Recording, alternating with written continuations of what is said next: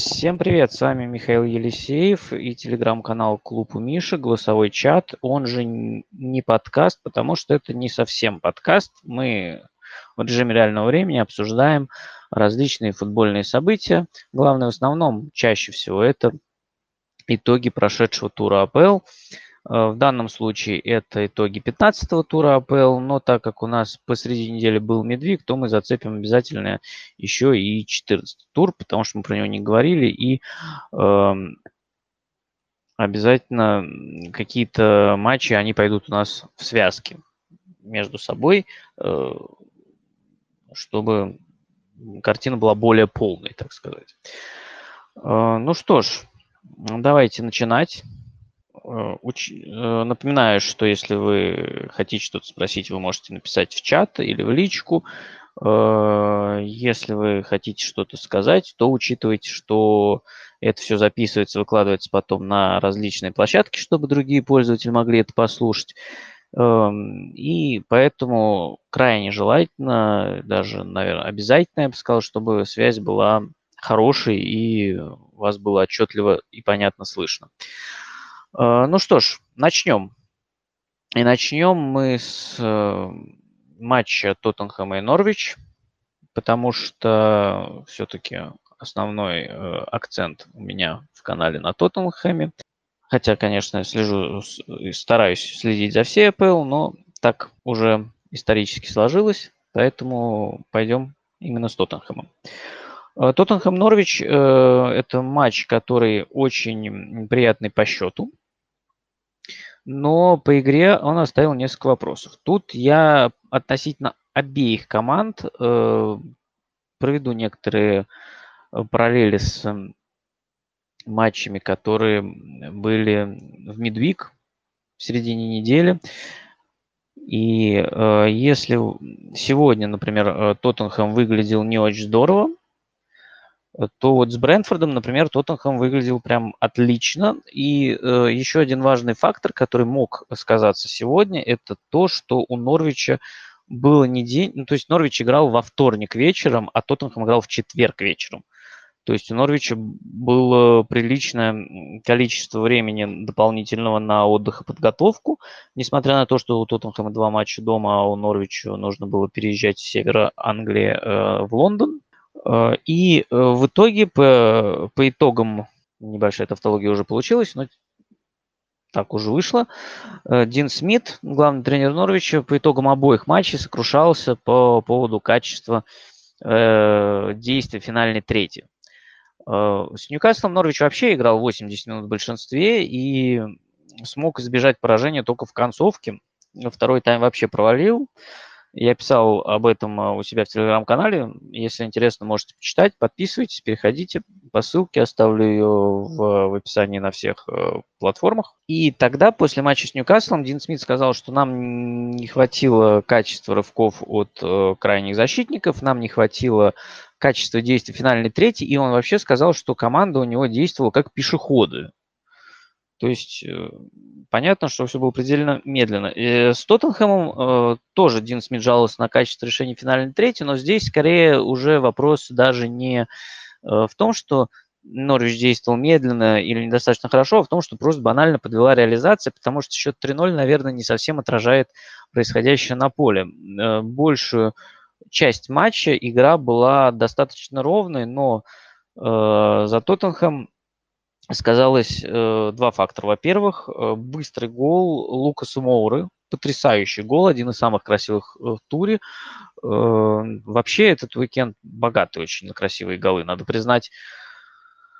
Не только в Англии вообще, но Лукас забил потрясающий гол, и то есть Тоттенхэм э, получил возможность действовать уже по счету. Несмотря на это, у Норвича были хорошие моменты. В самом начале матча был момент у Пухи, потом был момент у Иды. И такой полумомент был у Сарджента, но, конечно, спасибо, что Ида и Сарджент – это такой тип нападающих, у которых я не знаю, э, что там было раньше, что будет потом, но вот конкретно в Норвиче у них какая-то катастрофа просто с завершением.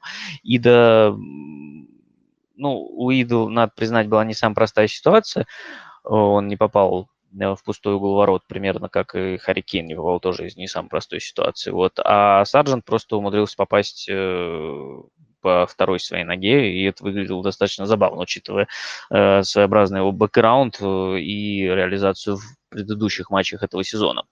Но второй гол Э, Тоттенхэма со, со, со стандарта, когда Дэвинсон Санчес просто с каменным лицом вонзил мяч э, в девятку, он э, закрыл все вопросы. И третий гол, где стоит похвалить Скипа и Дэвиса, наверное, двух лучших игроков Тоттенхэма последних матчей, вообще пригвоздил Норвич.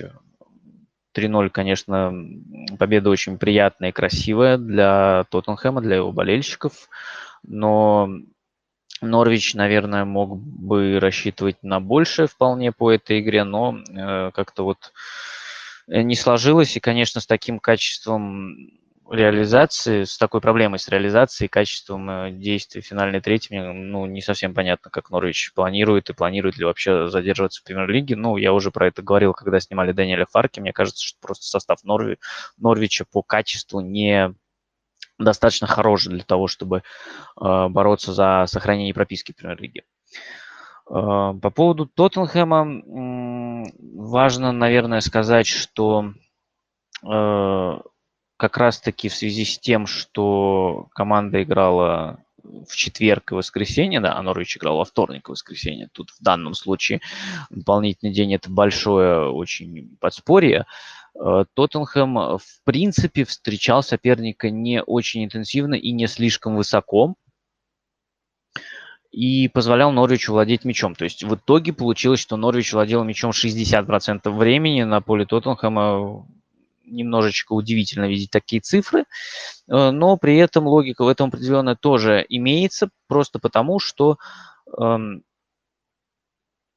ну, Норвич с мячом тоже не совсем э, хорошо представляет, что делать.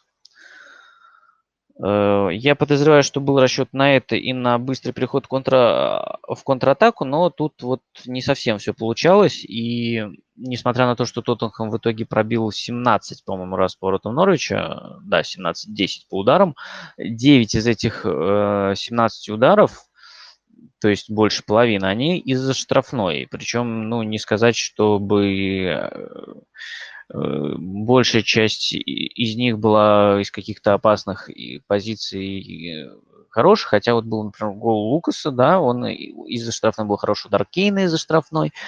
Вот. Второй момент очень э, тоже важный, это вингбеки. Вингбеки. И тут мы приходим к тому, что Эмерсон не мог играть из-за болезни. Вместо него вышел Джафет Танганга. Э, Регилон отыграл 20 э, минут, после чего получил травму. Просил не продавать его в фэнтези, обещал скоро вернуться. И вместо него вышел Райан Сесиньон. И, кстати, отыграл достаточно неплохо. Хотя, конечно, опасения после последнего его перформанса в Словении были достаточно большие. А, вот про Джафета Танганга такое сложно сказать, потому что с, против Брэндона Уильямса он не всегда справлялся. Танганга в качестве правого защитника, которому нужно играть в а, именно один в один, не дать себя обыграть и, скажем так, в ограниченном пространстве сдержать соперника достаточно хорошо. Когда против него человек, который может разогнаться, убежать на пространстве, вот тут у него уже возникают проблемы. И здесь мы снова в этом убедились. Э, так что я думаю, что, может быть, если отсутствие Эмерсона затянется, то, возможно, мы увидим в ближайшем будущем в стартовом составе Мэтта Дуэрти. Он вышел сегодня на вторую, на концовку встречи, на последние полчаса. Вот. Ну, пока очень сложно по нему что сказать что-то новое. Вот. Дин Смит, кстати, тоже подготовился к этому матчу. Если в прошлых э, матчах э, Норвич играл э, при Дине Смите исключительно по схеме с четверкой защитников, против Ньюкасла вообще там было три схемы по ходу матча. Они там начинали по 4-3-3 играть. После удаления потом сменили формацию, на э, 4-2-3-1, если не ошибаюсь. И уже во втором тайме перешли на 4-4-2 ромб. Здесь Дин Смит играл с тройкой центральных защитников. Э, на флангах Аронс и Вильямс. И там тройка полузащитников Гилман, Маклин, Лемелу и Пукис э, Идой играли впереди. То есть я так понимаю, что вот в отсутствии Мила Тарашица э, не совсем еще и понятно, кто может у Норвича сыграть э, в, в качестве партнера Пуки и в качестве там э, качественного наполнения атакующей линии. Э, потому что, ну, на мой взгляд, ни Сарджент, ни Ида это немножечко не тот уровень на данный момент. Они, конечно, молоды и перспективны, но прямо сейчас, конечно, для задач э, АПЛ есть сомнения, что они подходят. Так, ну, наверное, по Тоттенхэму в данный момент из основных наблюдений у меня все по этому матчу.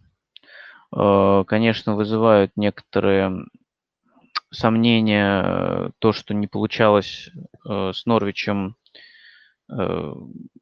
скажем так, достаточно хорошо, с достаточной интенсивностью играть, достаточно хорошо двигать мяч. И, в общем, Норвич смог доставить, на самом деле, достаточно много проблем, несмотря на итоговый счет, повторюсь.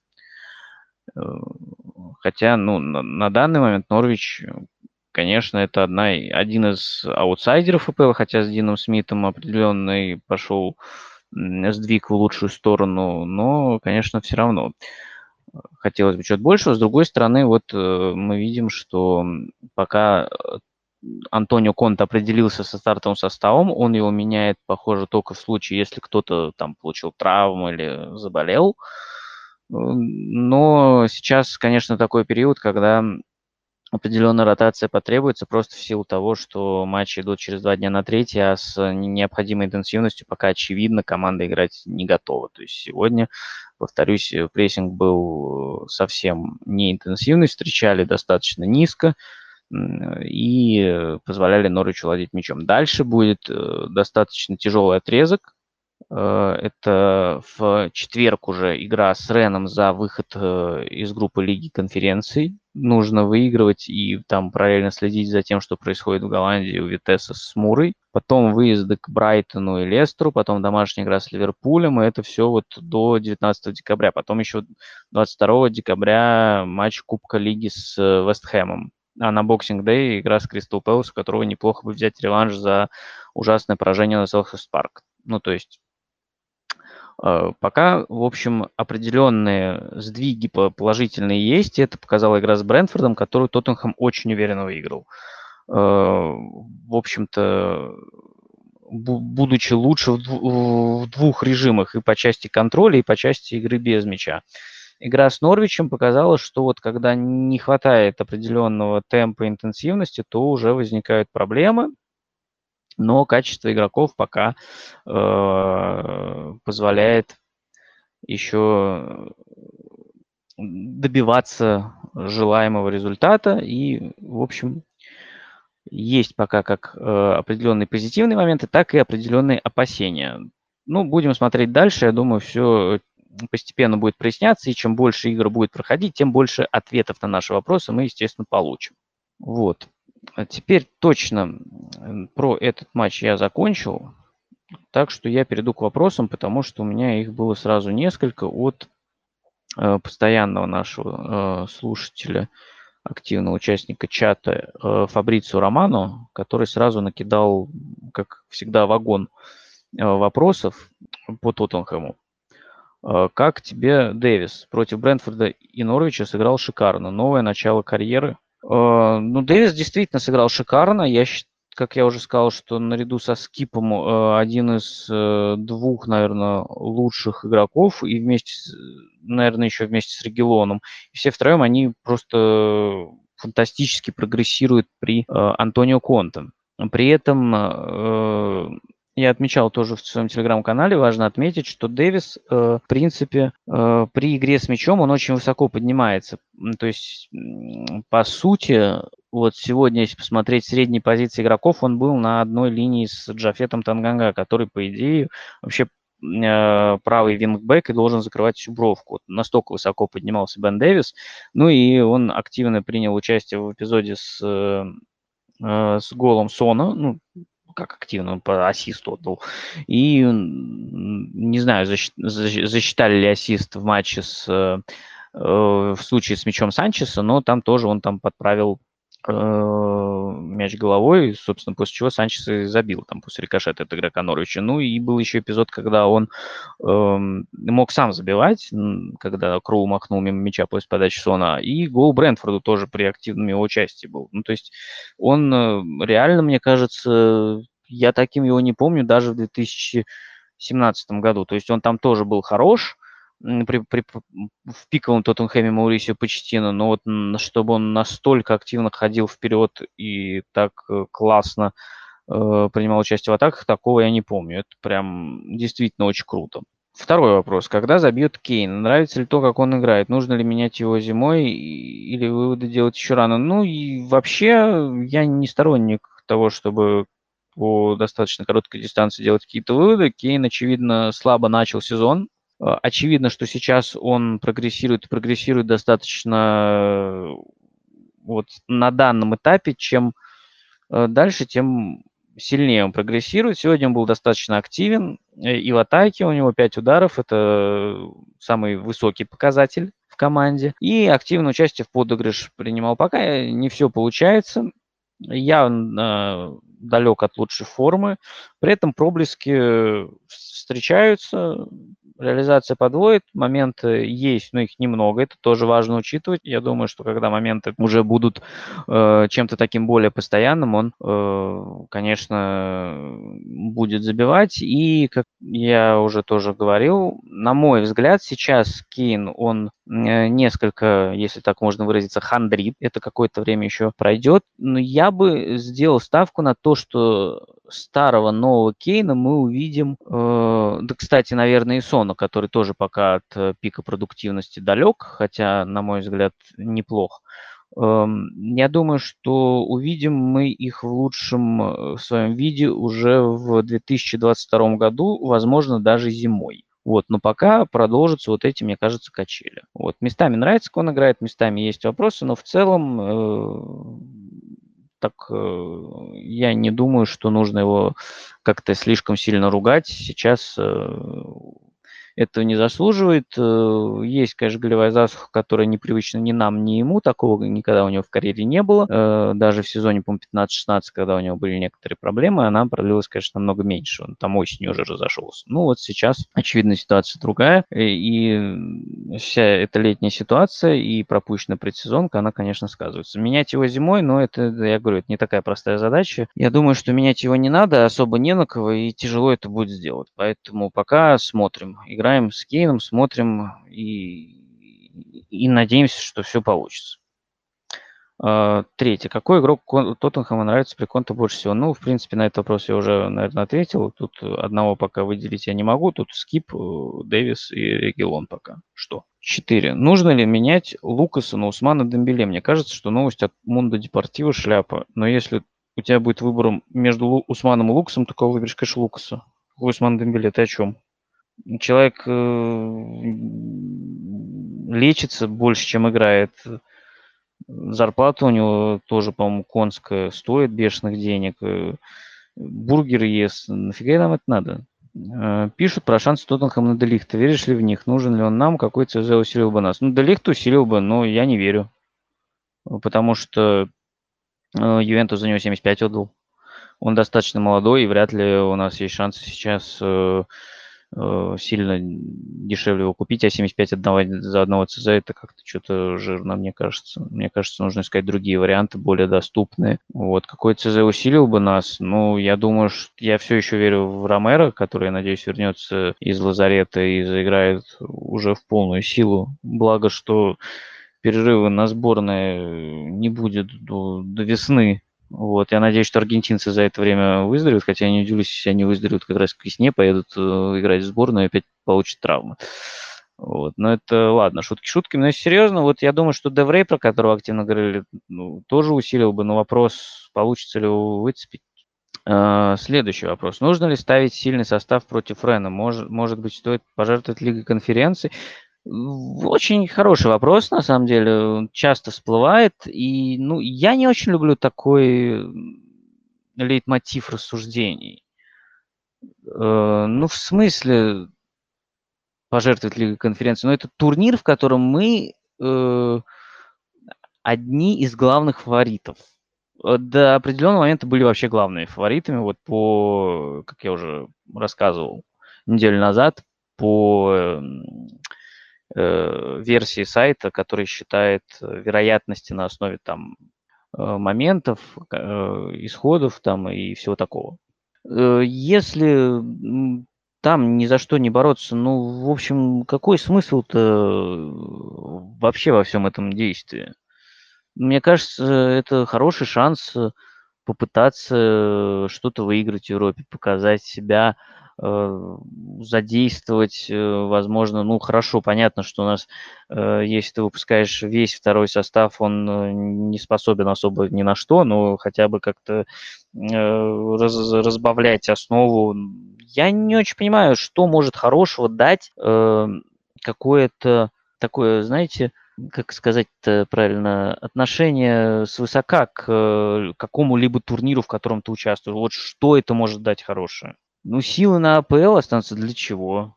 Чтобы потом, если попадем в Лигу чемпионов, хорошо, с Лигой чемпионов все понятно. А если в Лигу Европы, что опять вот эти вопросы будут, а нужна ли нам Лига Европы, а давайте оставим силы для АПЛ. Ну, это же не серьезно и не профессионально очень, на самом деле. Мне кажется, когда речь идет о профессиональном клубе, таких вопросов вообще не должно стоять. Ты должен бороться за э, победу в любом турнире, в котором участвуешь. Да, с учетом того, что у тебя игроки какие-то могут там быть не готовы основные играть. Возможно, у тебя там матч с Брайтоном, он там важнее, чем с Реном. Можно, например, условно вместо Сона выпустить Бергейна, но я условно говорю. Но вопрос, что, в принципе, давайте сливать турнир, мне кажется, он контрпродуктивный. Он негативно влияет на уверенность в своих силах и на уверенность в том, что ну, ты можешь бороться за трофей, потому что, ну, это тоже какой-то трофей. Ну, то есть понятно, что сейчас Тоттенхэм не может бороться за АПЛ, там это не команда, которая может бороться за Лигу чемпионов ну, по своему уровню, да, то есть при удачном течении обстоятельств может быть э, национальные кубки, может быть Лига Европы. Вот Лига конференции вообще отличный шанс э, просто Э, что-то выиграть и гарантировать себе Лигу Европы хотя бы на следующий год. Поэтому я категорически против того, чтобы чем-то жертвовать и э, умышленно слетать из турнира. На следующей неделе игра против Брайтона в гостях. Первая серьезная проверка, мой прогноз. На самом деле, я думаю, что Рен будет первой серьезной проверкой, несмотря на то, что Рен не мотивирован, э, гарантированно первый я не думаю, что он будет тоже сливать этот матч. Посмотрим. Э, э, и это, кстати, будет очень хорошим показателем тоже отношения Рена. По поводу Брайтона, ну, тяжело. Команда Поттера очень хорошая. И тут, мне кажется, очень много будет зависеть от того, в каком состоянии подойдет Тоттенхэм к этому матчу. И что Поттер тоже приготовит, потому что, скажем так, вот по матчу Саутгемптона я позже расскажу, тоже есть очень большие вопросы. Брайтон сыграл не очень хорошо э, в этот уикенд. Домбеле на выход, э, с, или не, а, Домбеле не выход, с центром скип Хойберг вообще нет шансов э, на, на игру для него. Ну, на данный момент, очевидно, шансов нет. Скип и Хойберг э, забетонировали себе место просто э, абсолютно. И, и Хойберг, и Скип, они очень солидно выглядят, очень здорово. Э, Дом Беле пока не видно, чтобы он протиснулся туда. Мне кажется, что тот посыл, который Конта давал пару недель назад относительно Танги, что у него есть необходимое качество, но ему нужно больше работать на команду, а не на себя – ему нужно над этим работать, и эм, это займет какое-то время, потому что мы знаем, что не все сразу адаптируются к футболу конта. Э, но я говорю, возможно, я не удивлюсь, что летом с Домбеле надо будет прощаться. Какие позиции требуют усиления, кроме центра защиты? Хороший вопрос. Вообще надо состав по-хорошему перетряхнуть, то есть, ну, где-то кого-то продать, чтобы где-то кого-то купить. Э, я думаю, что на данный момент возможно, позиция правого вингбека требуется и усилений, и углублений. По Эмерсону пока есть вопросы, но, мне кажется, ни Танганга, ни Дуэрти э, ее не вытягивают. Хотя, возможно, Дуэрти себя еще покажет, но на данный момент, очевидно, нет. Э, Танганга, скорее, ну, нужно возвращаться ему на позицию крайнего центрального защитника. Центр поля, ну тут опять же зависит от э, имеющихся кадров, потому что номинально у нас есть вроде там Винкс, э, Домбелелу, Сельсу, а реально, ну, во-первых, они не всегда есть, а во-вторых, они не всегда дают нужное качество. Так, ну по Тоттенхэму все. Если больше нет вопросов, давайте двигаться дальше. Дальше перейдем, наверное, к центральному матчу этого тура и одному из самых интересных и зрелищных матчей это Челси-Вестхэм. Вестхэм-Челси, вернее, потому что играли на стадионе Вестхэма, Тоттенхэм, э, Вестхэм, на, на Олимпийском стадионе, короче говоря. И здесь тоже нужно провести параллели с э, матчами, которые прошли в середине недели, где и в основном это касается Челси, потому что Челси играл с Уотфордом, и Челси столкнулся с очень большими проблемами с, против Уотфорда. Э, сейчас мы немножечко вернулись в сентябрь, когда у Челси была серия матчей, э, которые они прошли в целом успешно, э, ну, не считая поражения от Ман-Сити, но вот с Астон и например, тоже были проблемы с выходом из-под прессинга. Эти проблемы, в общем, сейчас Челси тоже с ними столкнулся, но уже немножечко по другим причинам. Тогда э, к Челси хорошо адаптировались, и у Челси было больше вариантов, чтобы преодолевать эти проблемы. Сейчас же э, у Челси, и не только у Челси, тоже про это еще поговорим, наметился определенный не, кадровый кризис, наверное, можно и так сказать, я думаю. Э, смотрите, э, что получается.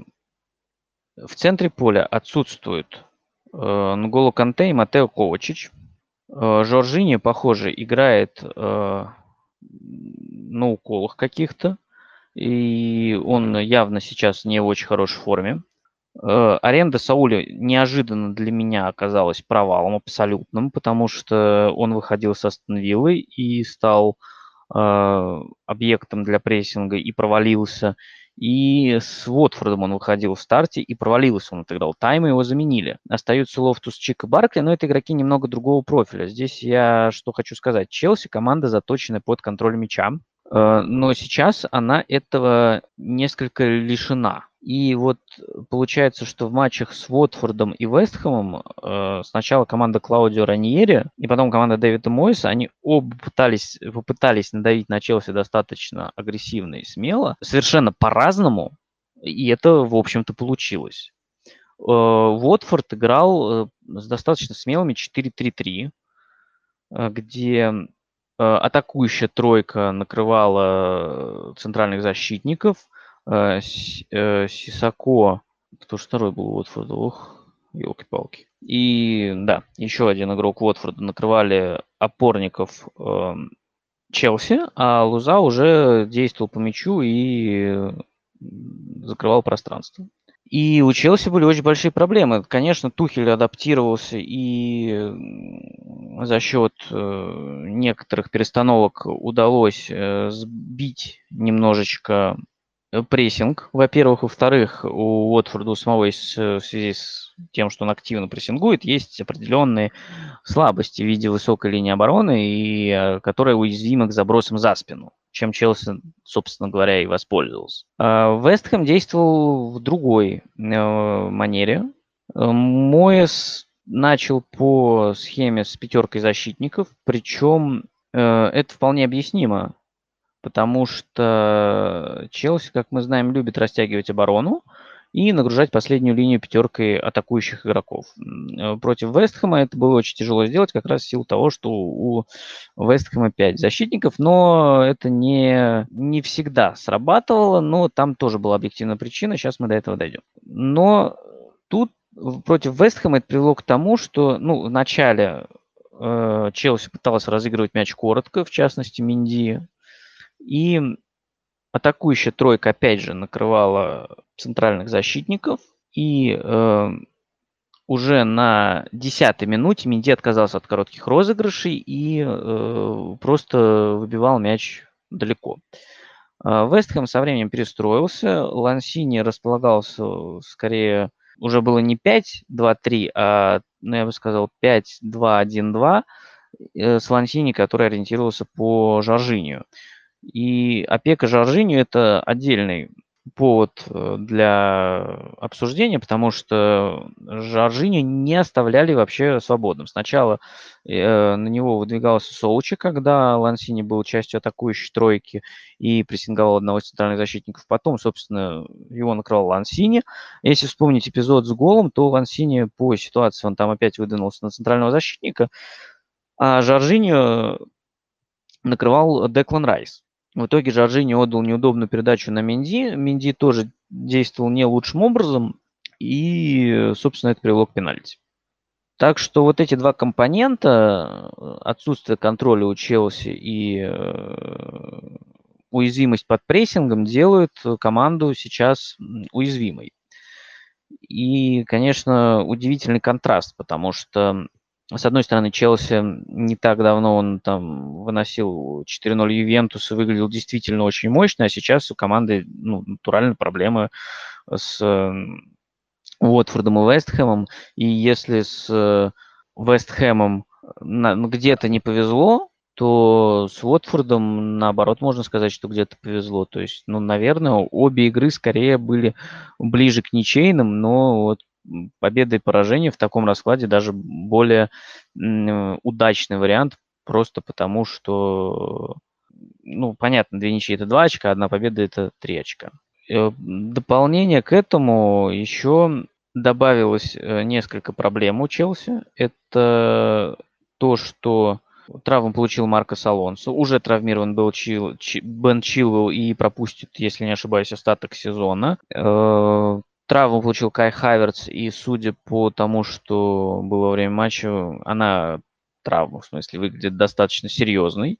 Э, Лукаку пока еще не до конца вернулся, ну, то есть он поправился и э, пока набирает форму, но явно далек от э, лучших кондиций. То есть проблемы с составом у Челси действительно есть, хотя ну, в начале сезона сложно было представить, что они могут быть. И сейчас мне очень интересно в частности, будущее Сауля, потому что он в Челси приходил как игрок центра поля.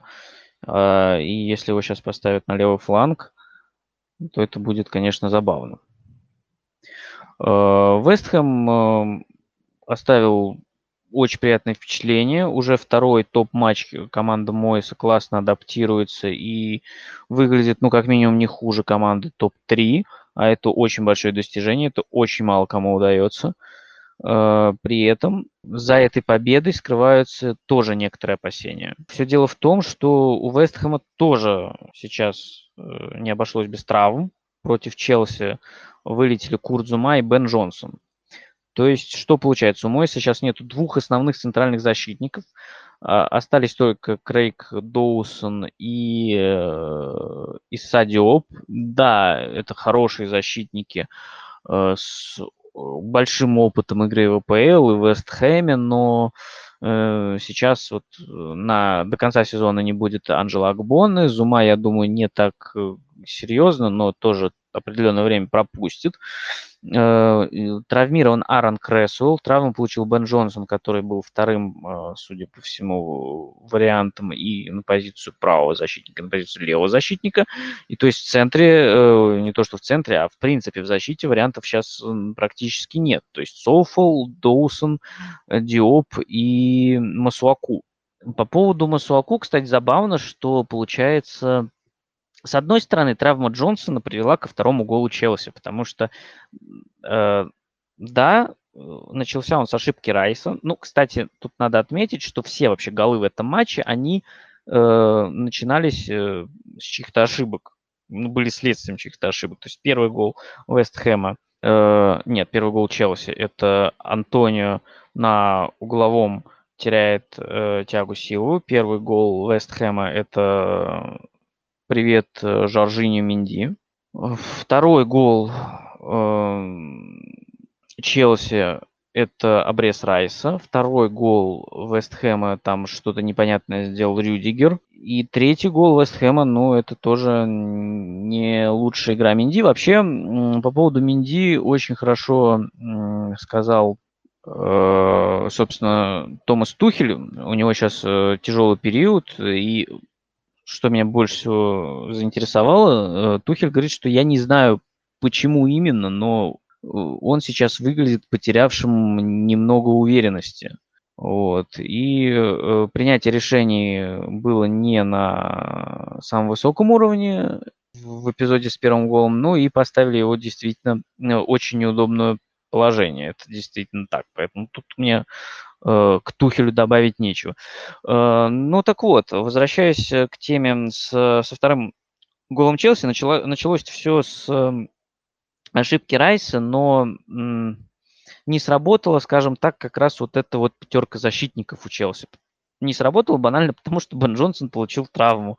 Если вы посмотрите повтор, вы видите, что он бежал назад, пытался успеть к этому мячу, но он не мог просто банально ускориться, потому что он дернул заднюю. И он не успел из-за этого э, накрыть маунта. Э, и вот с одной стороны, из-за травмы Джонсона Вестхэм э, пропустил, с другой стороны, из-за травмы Джонсона вышел Масуаку, который забил. И, ну, такой забавный получается эффект бабочки. Причем э, из-за э, травмы Зумы же там были другие перестановки. Масуаку сначала вообще э, э, стал играть третьим центральным защитником, а фланг закрывал Пабло Форнальс.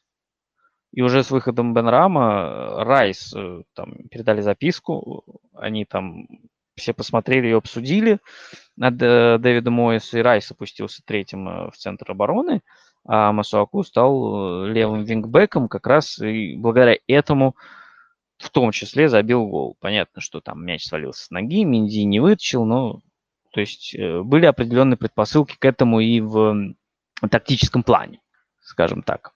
Ну, по поводу Челси, собственно, тоже все. Сейчас я посмотрю, не было ли вопросов. Был вопрос от Фабрицу Романа, что с ними не так? Отсутствие конте на них так влияет? Ну, я думаю, на этот вопрос я ответил. Отсутствие конте одно, один, одно из факторов, но там не только конте нет, там много кого нет, и это, конечно, сказывается. Это не может не сказываться. Когда у тебя там все э, основные игроки на ключевые позиции в центре поля вылетают, это, безусловно, сказывается. Так, давайте двигаться дальше. Дальше Манчестер Юнайтед и первый матч Ральфа Рангника. В четверг у Манчестер Юнайтед был очень э, дискуссионный, напряженный, зрелищный матч против Арсенала, который Юнайтед выиграли 3-2. Э, а сейчас игра с Кристал Пэлас. Игра которая подарила достаточно пищи для размышлений, на мой взгляд, э, потому что, во-первых, Юнайтед пытался высоко прессинговать, контрпрессинговать, во-вторых, мы увидели новую схему, вполне типичную для Ральфа Рангника 4-2-2-2. Решфорд с Роналду в роли форвардов, Брунус, Санчо Э, располагались чуть глубже и чуть шире, и в центре поля э, Мактоминой и Фред, э, часто которые тоже помогали в прессинге и поднимались при необходимости достаточно высоко. В целом очень впечатлили, наверное, больше всего впечатлили 20 минут с 15 по 35 когда Манчестер Юнайтед прям очень хорошо задавил Кристал Пэлас и практически не выпускал с э, их третье поле. Э, на этом отрезке э, у Юнайтед э, было соотношение по ударам 9-0 и э, успешно использовали для доставки мяча в штрафную кроссы.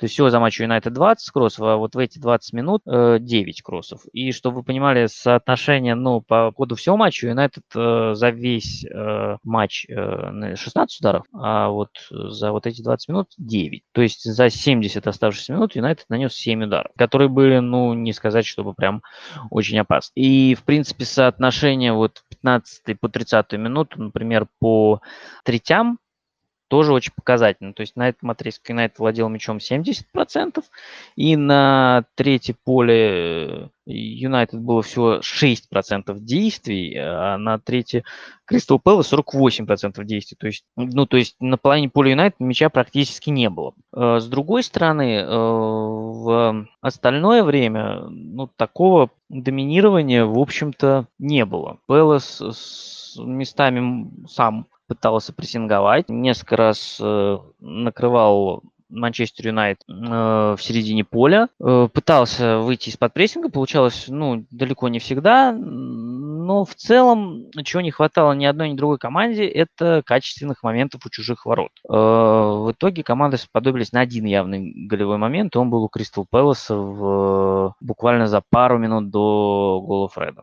И если говорить вот опять же о отрезке после 35 минуты, то там э, соотношение по ударам вообще 5-6 э, э, в пользу Кристал Пэлас, и при этом вообще там из 11 ударов, соответственно, две команды, 7 из-за штрафной. Ну, один из них так получилось, стал голевым. Но опять же, то есть с тем, чтобы создать какой-то момент голевой, были проблемы у обеих команд. И, ну, то есть тут есть определенный вопрос. Ну, понятно, что э, сразу все получаться не будет. Для изменений нужно время. Мы это видим сейчас по многим командам, потому что тут прям в Англии в этом сезоне прям бум на смену тренеров. И понятно, что какие-то моменты мы видим меняются сразу, а на какие-то нужно время. И вот, например, с мячом э, Юнайтед, э, конечно, чтобы сделать какой-то шаг вперед и э, стать командной рангника, если так можно выразиться, конечно, нужно время. Хотя вот по э, в плане действий без мяча уже определенные подвижки есть, уже видна новая структура, уже видно, что там они пытаются э, сделать и как играть. Основной акцент у Манчестер Юнайтед был на атаке левым флангом, 52% прошло через левый фланг. И э, помимо уже всего вышесказанного, э, очень большое влияние сейчас на игру оказывают э, крайние защитники. Они поднимаются достаточно высоко и активно и стараются подавать штрафную и продвигать мяч. Собственно, лидеры главные в этом матче по продвижению э, мяча, по передачам с продвижением, вернее, да, которые продвигают э, мяч на 25% к э, чужим воротам. Это Диогу Далот, у него 9 таких передач, и Алекс Теллис, у него 10 таких передач. В принципе, ничего удивительного. В этой связи у меня возникает вопрос один сразу же, а как в такой ситуации – будет Аарон Ван Бисака, потому что вот это как-то не очень для него. Он хорош э, без мяча, а вот с мячом есть очень большие вопросы. Э, как он будет в этом футболе, пока мне не очень понятно. Э, поэтому матч неоднозначный. В целом достаточно, наверное, в чем-то закономерная проблема Юнайтед, потому что в целом они создали больше. Был период, когда они действительно серьезно доминировали, хотя если бы вот э, Фред не забил тогда, когда он забил, наверное, ну, 0-0 тоже выглядел бы в какой-то степени логично. Ну, Пелос э, вообще выглядел не очень интересно, но надо признать, что Пелос в последних матчах э, вообще как бы, ну, не как будто, а у команды, ну, действительно есть определенный спад.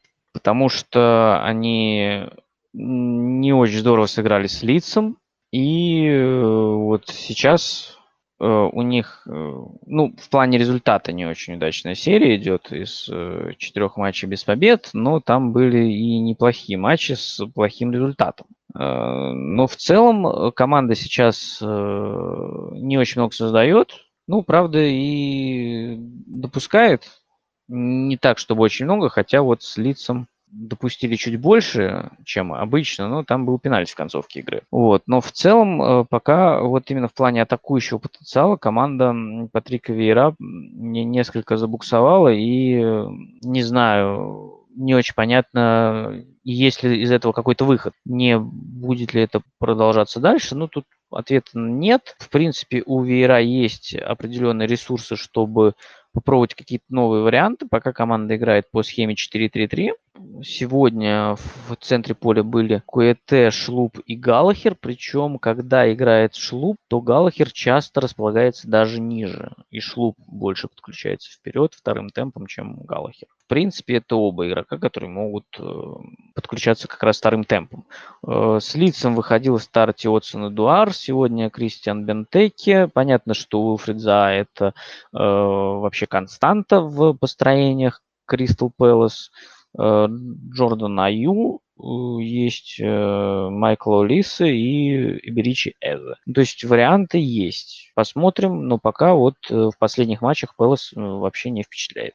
Вопросов по этому матчу вроде нет. Давайте двигаться тогда дальше. Дальше у нас идет Ливерпуль с Уверхэмптоном. Ну, тут, в принципе, особо много не расскажешь потому что матч был очень односторонний. А Ливерпуль просто доминировал все 90 минут. Э, Вулверхэмптон, да, неплохо защищались, в принципе, большую часть матча, но э, не давали Ливерпулю постоянного источника моментов, но было постоянное давление, естественно, моменты все-таки периодически возникали у Вулверхэмптона вернулся в стартовый состав Адама Троуре. Э, если Хименес и Хван пока выглядели по прошлым матчам э, железными игроками основы, по Хвану сейчас возникают вопросы, вот, то Тринкао и Троуре это такие э, переменные величины. И вот вышел Троуре, с Бернли он все успел сразу сделать 8 успешных обводов, и, как всегда, его там пару раз подвело последнее действие. Если бы, конечно, оно у него было, то, вероятно, вероятно, он и не в Уверхэмптоне бы уже играл. Э, против Ливерпуля, правда, э, так разогнаться у него не получилось. Всего две успешные обводки, четыре заработанных фола. Но, опять же, просто очень мало было для этого возможности. Ливерпуль просто владел мячом и очень основательно давил. 41% действия вообще прошел на третий Волков и все 17 на третий Ливерпуля. Первый удар по воротам Алисона – Вулверхэмптон нанес на четвертой компенсированной минуте первому тайму. Это единственный же удар был из пределов штрафной. Два других удара были из-за штрафной. Ну, то есть понятно, что в плане атакующим э, Вулверхэмптон вообще ни на что не рассчитывал. Э, Лажа выпустил стандартный 3-4-3 с более оборонительным центром. Э, Маутини остался в запасе, а в паре с Невишем вышел Леандр Дендонкер. Вот. Э, ну, во втором тайме Ливерпуль уже, конечно, начал дожимать и создал три прям убийственных момента. Один э, возник после углового, когда там Салах, я не знаю, он бил или он так прострелил, но, в общем, то, что мяч дошел до тягу, это в какой-то степени ну, хороший расклад этой ситуации. Но то, что по итогу того, что мяч дошел до тягу, он не залетел в ворота Вулверхэмптона, тоже хороший итог э, эпизода для Вулверхэмптона, потому что там э, спасся и заблокировал э, защитник. Второй момент э, привез Са своим э, сумасшедшим каким-то выходом, и просто тут спасибо Жоте, который решил не забивать, а проверить на прочность что там между ног у Конор Коуди. Э, ну и вот э, матч развивался таким образом, что, ну, знаете, возникало ощущение всю игру, что вот так было в сезоне вот 18-19, 19-20, когда вот был пик вот от Ливерпуль Клопа, э, что вроде моментов не так много они создают, при этом, ну, уже создали достаточно для того, чтобы забить. И давление такое мощное, что ты понимаешь, что вот сейчас компенсированное время, и вот они так часто забивали в это компенсированное время, и такое вот давление, что вот что-нибудь наверняка будет, что-нибудь, возможно, залетит. Ну и был вполне, кстати, тут не что-нибудь залетело, вполне хороший момент у Ориги. Просто закинули за спину э, защитника, ну, в пятой минуте Вулверхэмптон, который достаточно хорошо защищался, закинули за спину защитником на Салаха все, там дальше уже пытались э, спасти ситуацию, не спасли, пас на Ориги и привет. Поэтому по Ливерпулю все. Уверенная победа и пока что достаточно мощная игра. Собственно, Ливерпуль был первым, кто сместил Челси с э, первого места, но продержался он там не так долго, потому что буквально через час играл Манчестер Сити с Уотфордом. В принципе, если вы знаете историю противостояния Сити с Уотфордом, то я думаю, что тут тоже сюрпризом для вас не станет. То, что Сити выиграл очень уверенно и, по сути, все вопросы снял в первые полчаса игры. Просто тут дело в том, что Уотфорд, ну, в последние лет пять точно это ну, максимально удобный соперник для Сити. Там достаточно часто случаются разгромы, и э, субботний матч, э, несмотря на счет 3-1, это по сути своей тоже разгром.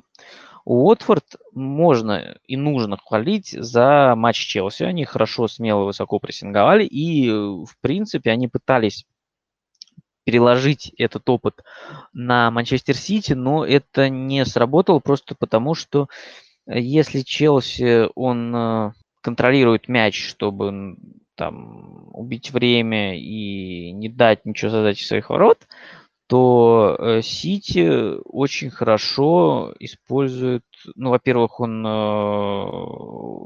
намного лучше проходит прессинг, во-вторых, намного лучше используют вот это свободное пространство для быстрого перехода. И на самом деле большинство моментов Сити, которые были, ну, то есть они выглядели просто как быстрые атаки за счет того, что э, они вскрывали прессинг Уотфорда, который был не очень удачным. И уже на третьей поле Уотфорда было достаточно много пространства, и на которое вываливались игроки Сити, и там получались выходы один на один, три в три, там, ну, в общем, полное совершенно э, на любой вкус моменты. И за первые полчаса Сити создал 5 э, явных моментов. Ну, собственно, эти все, э, они за весь матч создали 5 явных моментов, но они все пришлись на первые полчаса и э, Сити забил только два мяча, но там могло залетать больше, и если бы счет был крупнее, но это вообще бы никого не удивило. Э, помимо этого, собственно, и прессинг Сити тоже, понятно, это мощь, мощнейшее оружие, и у Уотфорда в связи с этим были большие проблемы с выходом из обороны. Э, надежда в основном была на индивидуальные действия, например, был эпизод в начале матча, когда Муса Сисако за счет просто индивидуальных своих навыков и физических данных на себе протащил мяч.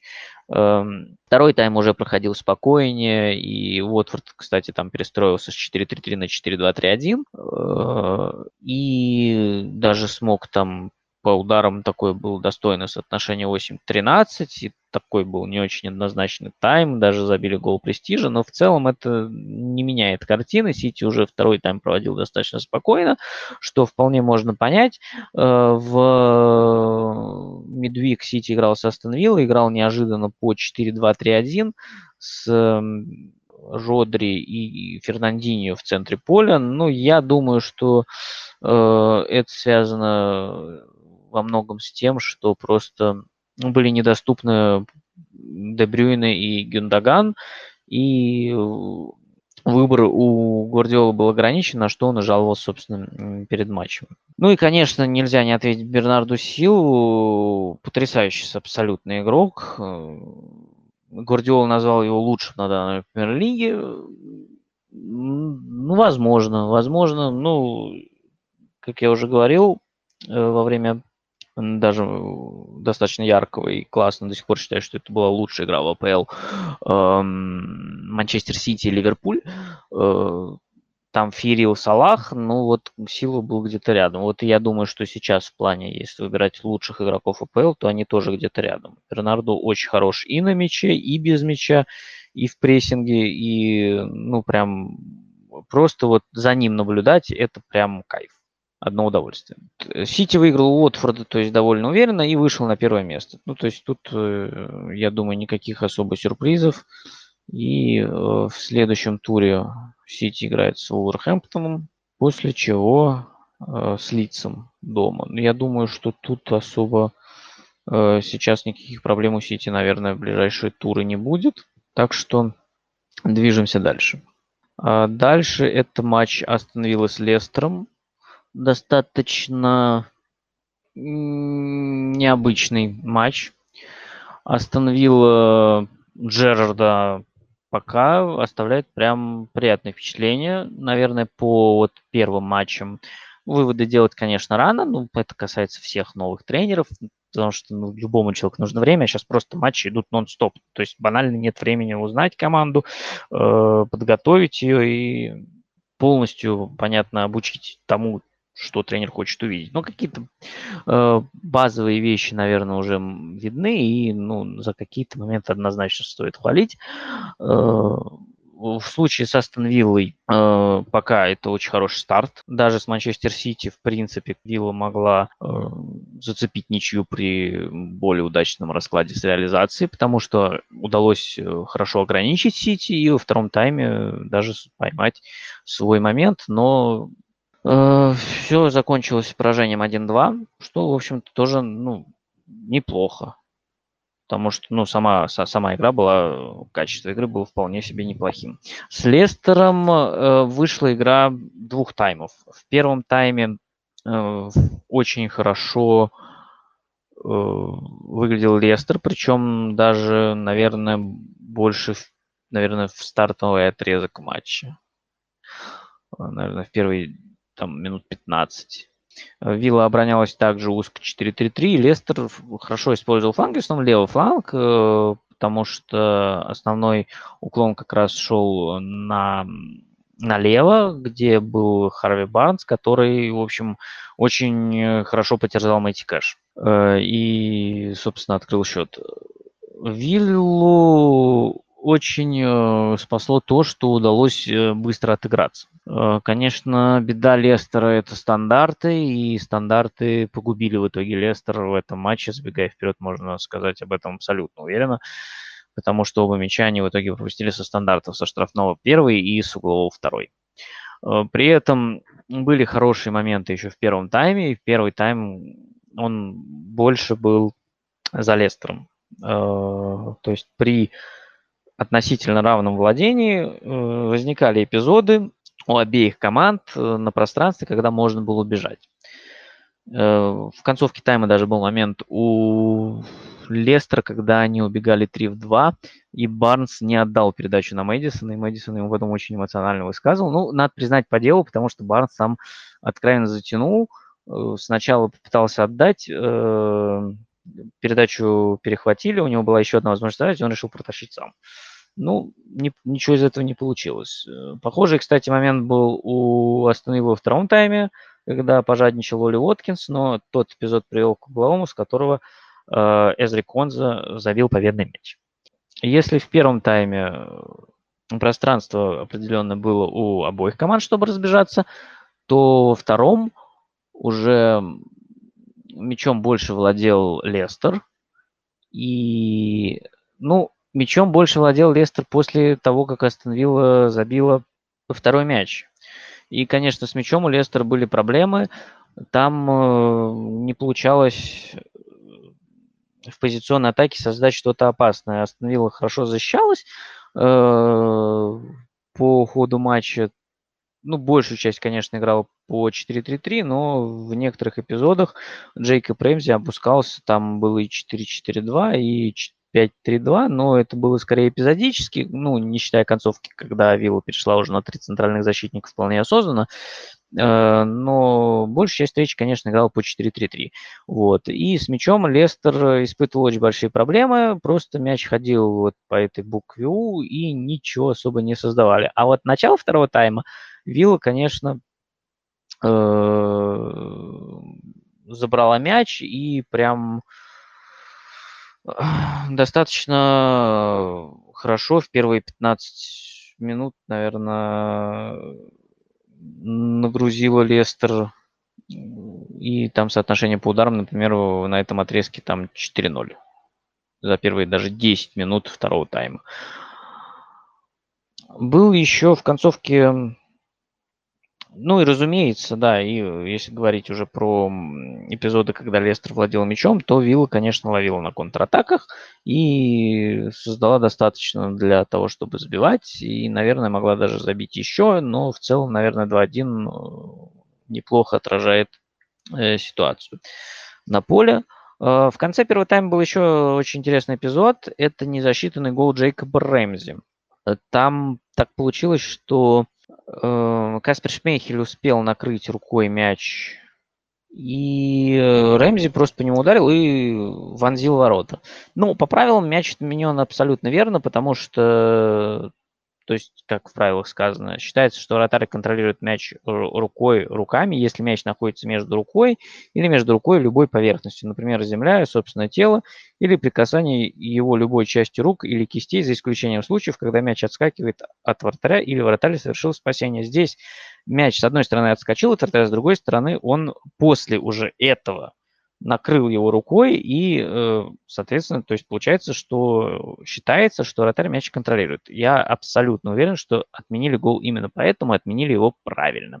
Ну и, э, конечно, обе команды предпочитают в данном э, своем состоянии атаковать на свободном пространстве, но у Вилла для этого было больше возможностей, и это больше получилось в итоге. Э, Еще один интересный момент касаемо этого матча, то, что в центре нападения у Лестера вышел не Джейми Варди, а Пат Сандака. И, кстати, Пат Сандака провел очень неплохой матч, очень хорошо прессинговал.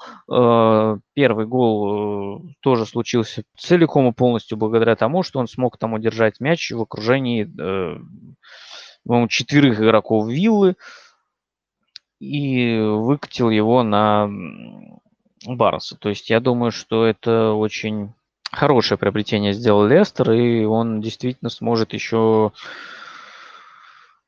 доставить проблем многим командам АПЛ. Парень очень быстрый, и тоже Минкс с ним намучился, потому что там тоже был очень характерный эпизод в первом тайме. Минкс просто скидывает э, мяч себе, и Дак умудряется ускориться, а, обогнать его и там выиграть этот мяч. Э, по-моему, это не закончилось чем-то опасным, но все равно момент такой показательный. Ну и, э, опять же, эпизод в начале второго тайма очень хороший был, э, который привел к моменту Лестера, который, правда, не завершился ударом, потому что там и передача была не очень удачная на Лукмана, и Лукман не очень удачно сыграл. Эм, ну, он начался тоже с, э, во-первых, ну, с неплохого прессинга Лестера, который тоже инициировал Патсон Дака. Ну, то есть, мне кажется, Дак, Дак этот матч себе может занести в архив, а Лестер, наверное, в целом не очень, э, в целом неровный матч для обеих команд, но Вилла, наверное, если можно разделить игру на две половины, э, в первой был, где более предпочтительный Лестер, во второй Вилла, то, наверное, Вилла свою половину провела помощнее и была поострее. Я бы, наверное, так сказал. Э, дальше давайте. Лидс, Брентфорд. Один из э, самых, наверное, тоже зрелищных матчей этого тура. По поводу Брентфорда, наверное, стоит сказать, потому что у них был матч в четверг с Тоттенхэмом. И, ну, в общем, по последним турам Брентфорд производил впечатление команды, которая, ну, в общем, наверное, не справилась с, с своими травмами. И, ну, вот команду пошел откровенный спад последние там несколько туров. С Эвертоном вот неделю назад мы говорили, там э, все решил ранний пенальти относительно ранее, потому что это был, по сути, первый и чуть ли не единственный момент в этой игре. А, с Тоттенхэмом, ну, просто Тоттенхэм достаточно уверенно владел инициативой и не позволил ничего сделать.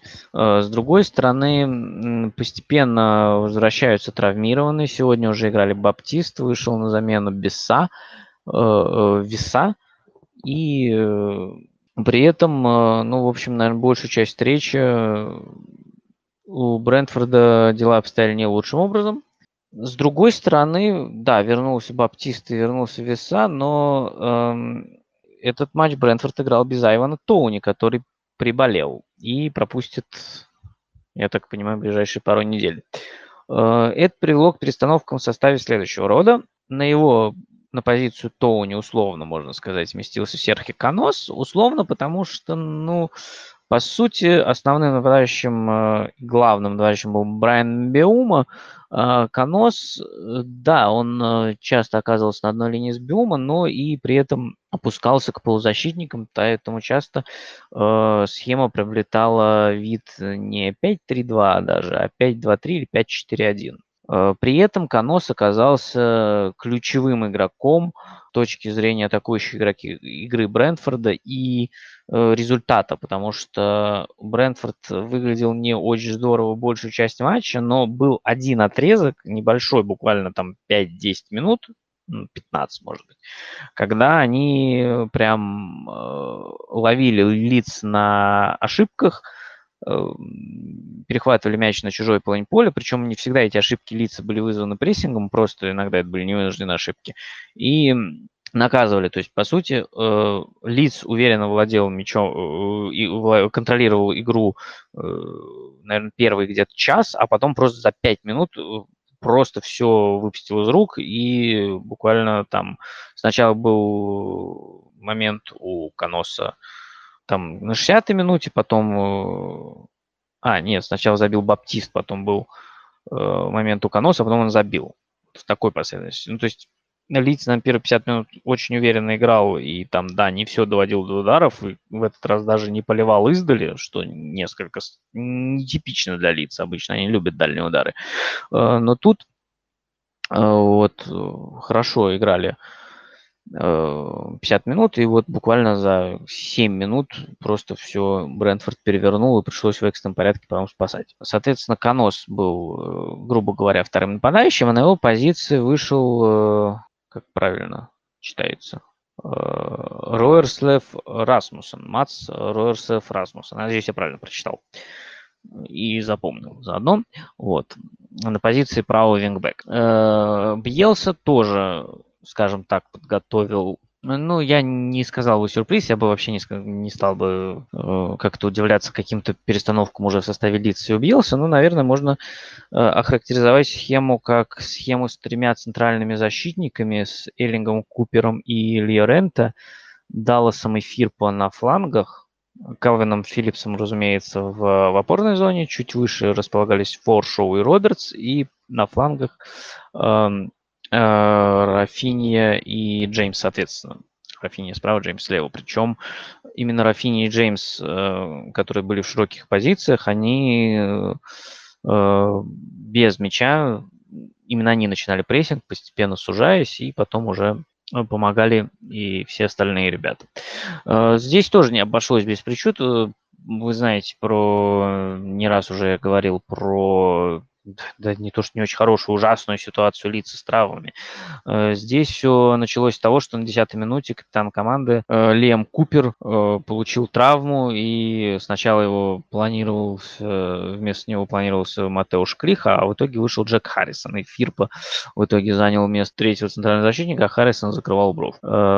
И в целом Лиц очень хорошо комбинировал, разыгрывал мяч и в принципе, у Брентфорда не было особо моментов, даже несмотря на то, что было несколько стандартов и аутов, а вот в данном случае со стандартами и аутами э, в контексте Брентфорд Лидс это, наверное, такое несколько особенное противостояние, потому что э, для лица это головная боль, стандарты, а для Брентфорда это одна из самых сильных сторон. Но здесь это сработало несколько в обратную сторону. На самом деле атакующие стандарты у лиц совсем неплохие, и в итоге это выстрелило в концовке матча.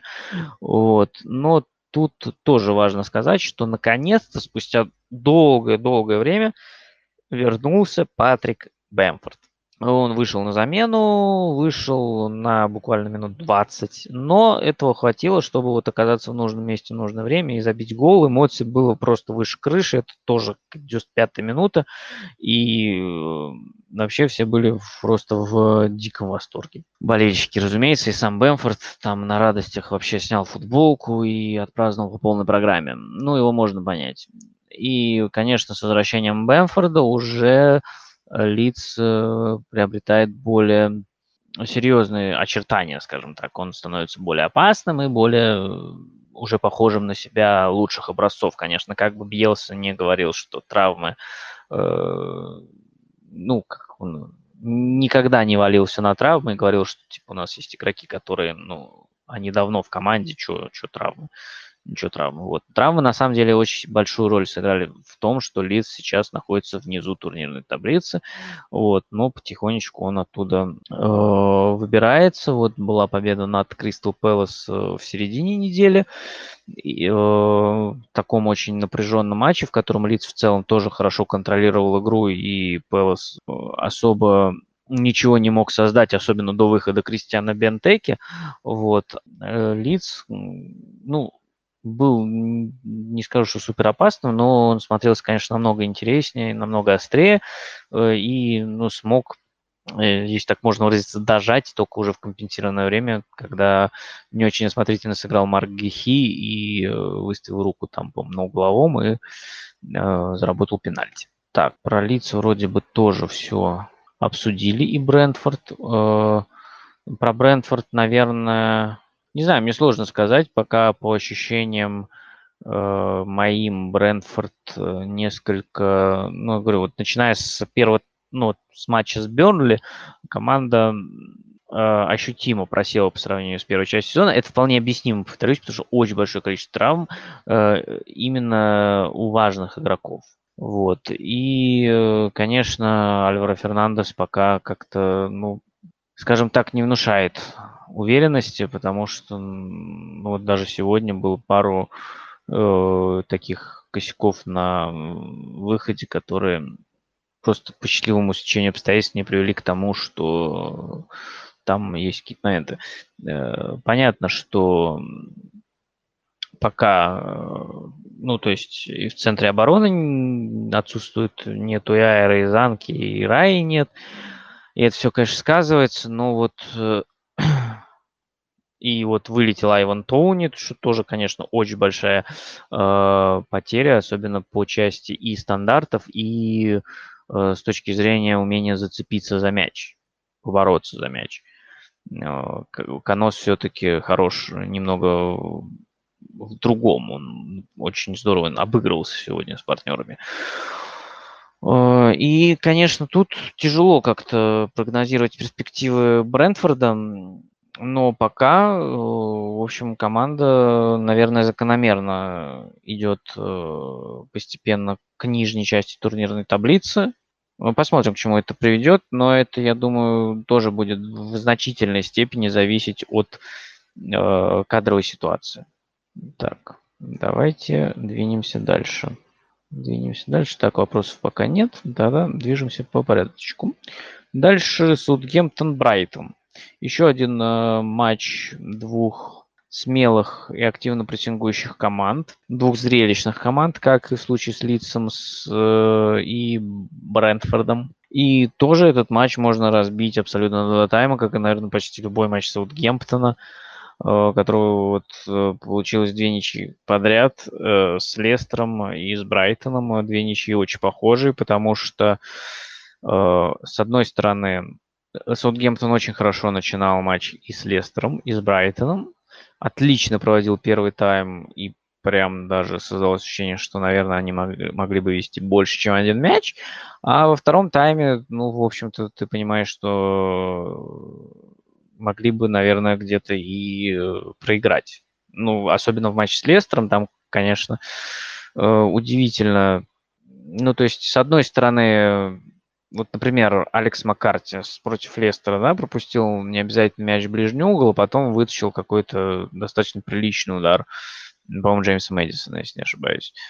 Э, и, в принципе, вот это очень хорошо подчеркивает нестабильность эм, Саутгемптона, на мой взгляд. Ну, кстати, про Алекса Маккарти я упомянул не зря, потому что после матча с Брайтоном ему досталось, причем публично от Ральфа Хазенхютеля. Но давайте по порядочку. Э, началось все с того, что Саутгемптон, э, ну, просто отлично провел первые 50 минут. Они классно душили прессингом э, Брайтон. И из этого рождались отличные моменты, особенно у Армандо Брой, который просто разрывал там правый, ну, со стороны Саутгемптона, это правый полуфланг для, э, соответственно, Брайтона это был левый полуфланг в защите. Э, грубо говоря, зону между левым центральным защитником и левым крайним защитником. в данном случае, если не ошибаюсь, досталось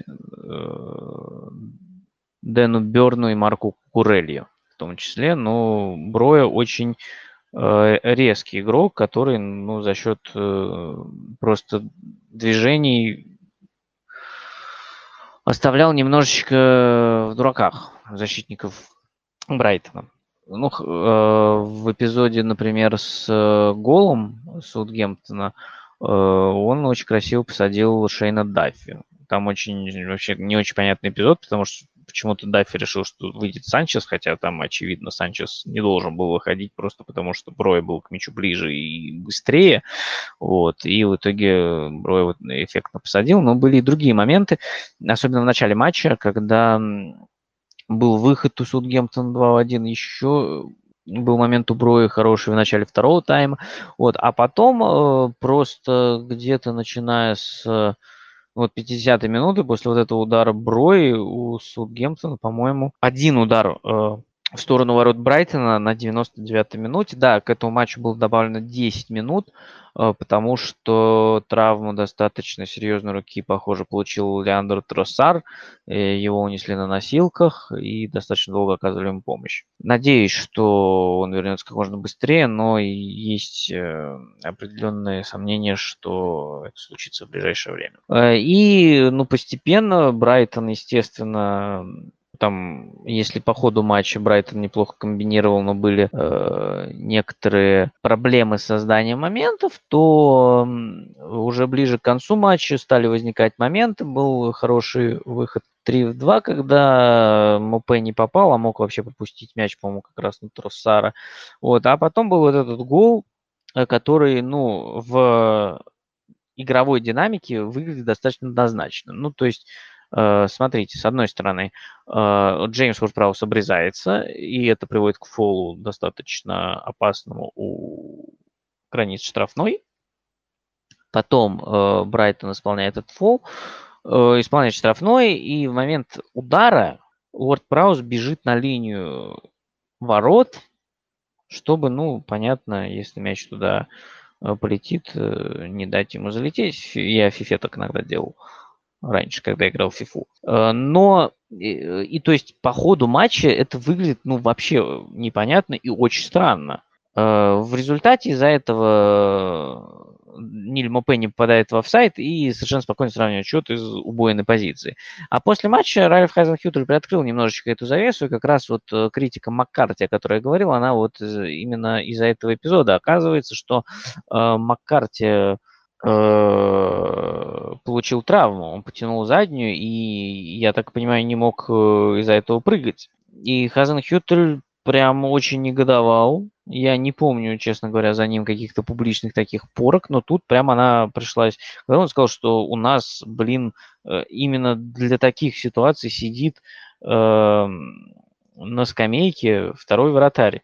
И это очень непрофессионально, и это стоило нам трех очков. То есть вот именно вот, вот так жестко он прошел с Алексом Маккарти, э, который, в общем, и игрой своей иногда э, вызывал определенные вопросы. Ну, посмотрим, что будет дальше. Э, под... Присядет ли теперь на какое-то время Маккарти или продолжит играть. Я так понимаю, что Фрейзер Фостер тоже получил травму там на последней тренировке, поэтому тут э, возникает вопрос, кто третий вратарь Саутгемптона. Понятно, что он есть, но кто это, я так сходу пока, признаться, ответить на вопрос не могу. Так, вопросов никаких нету. Продолжаем двигаться дальше. А, дальше у нас остался последний матч э, из, э, естественно, которые, из тех, которые были сыграны, это Ньюкасл Бернли. Э, ну что ж, вот она и первая победа Ньюкасла. Не прошло и 16 туров, прошло только 15. Э, на самом деле, первая победа Ньюкасла могла быть и чуть-чуть пораньше. Э, дело в том, что в игре с Норвичем Ньюкасл играл 80 минут в меньшинстве, но при этом начало второго тайма провел достаточно хорошо. Норвич э, перешел, когда на схему с ромбом, вообще ничего сделать не мог. Ньюкасл заработал пенальти, повел в счете, но вот концовка, в концовке уже просто не выдержал. Я думаю, что банально не хватило силы защищаться в десятером. И тем Пуки вонзил просто роскошный галешник, и э, в итоге Норвич мог там забивать даже второй, но вытащил Дубров. Вот. Но при определенном раскладе это, конечно, было бы небольшим таким сумасшествием, но э, при определенном раскладе, конечно, Ньюкасл мог выиграть уже тогда.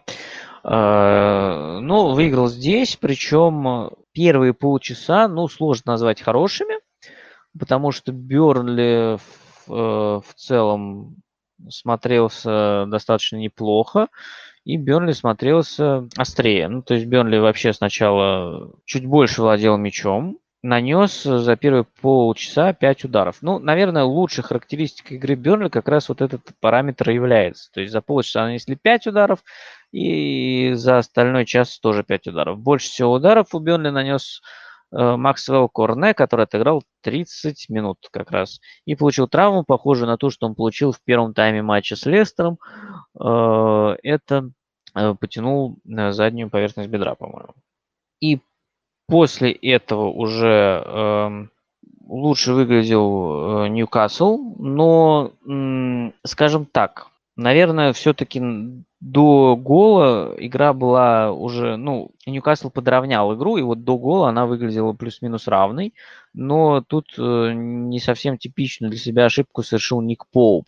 Э, на мой взгляд, э, нарушения там никакого не было, Фабиан Шер просто стоял и боролся с игроком Бернли, Поп вышел на мяч и просто снес Шера. И, кстати, таким образом Фабиан Шер, на мой взгляд, является Э, главным номинантом на премию «Ассист года», потому что просто посмотрите на эту передачу, которую он сделал.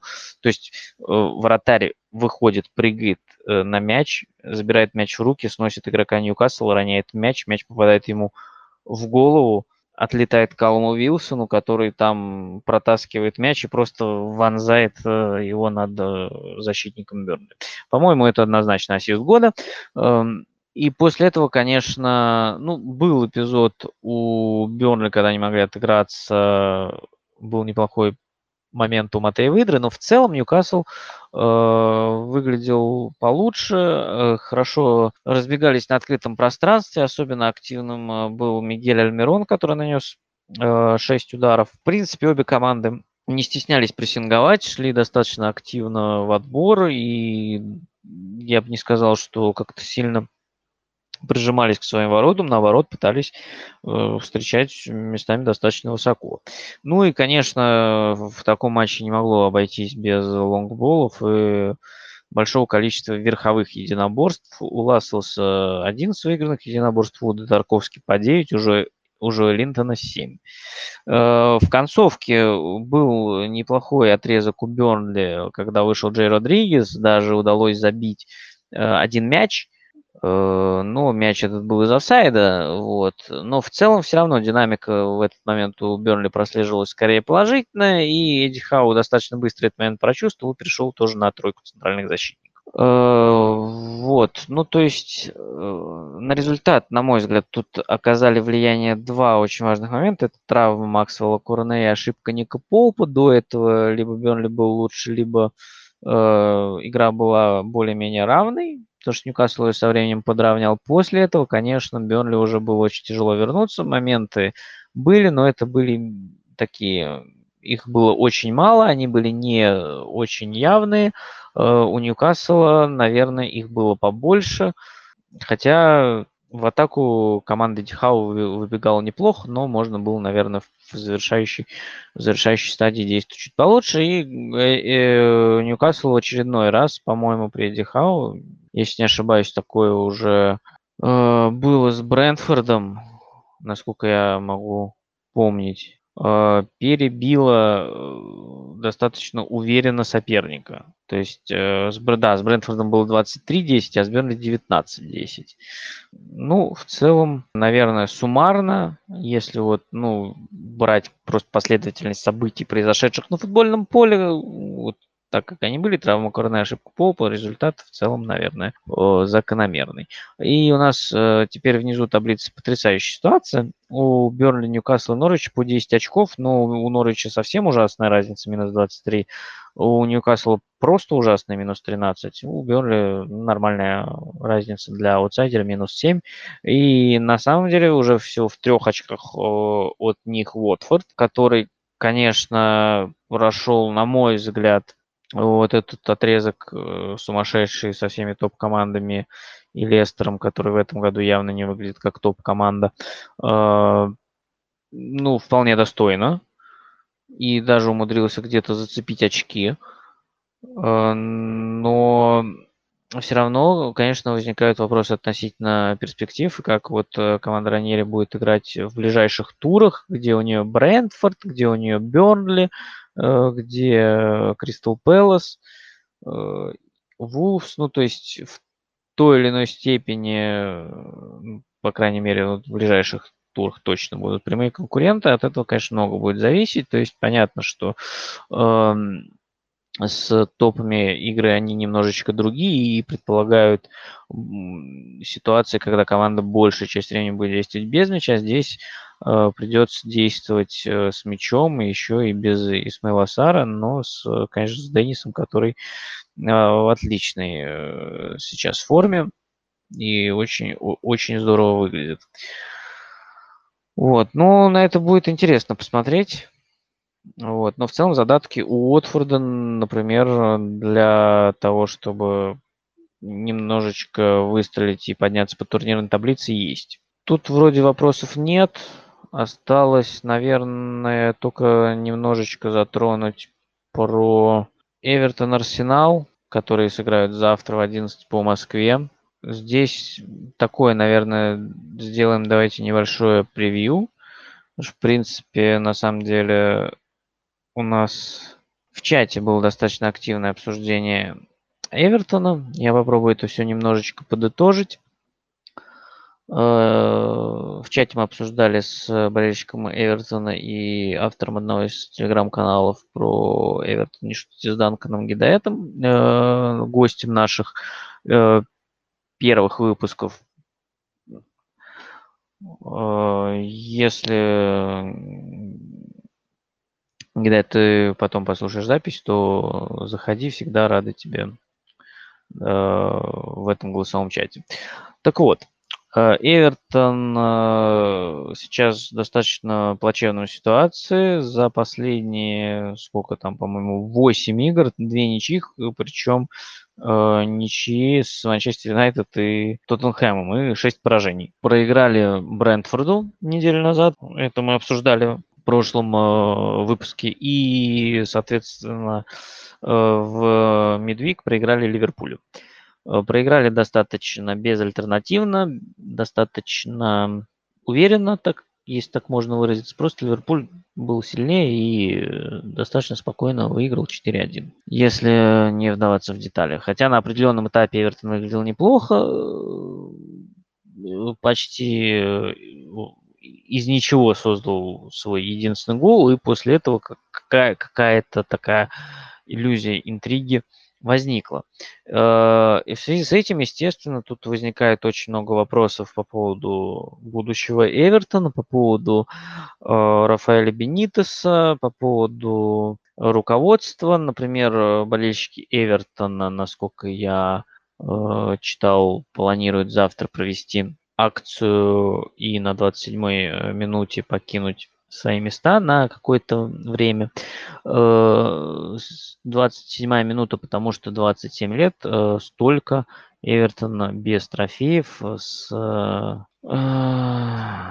и таким образом болельщики хотят показать свое отношение к руководству. По поводу Рафа Бенитеса, я так понимаю, тоже нет однозначного мнения ни у болельщиков, ни в совете директоров, э, но ему высказал недавно поддержку, собственно, главный человек в Эвертоне, Фархат Машири.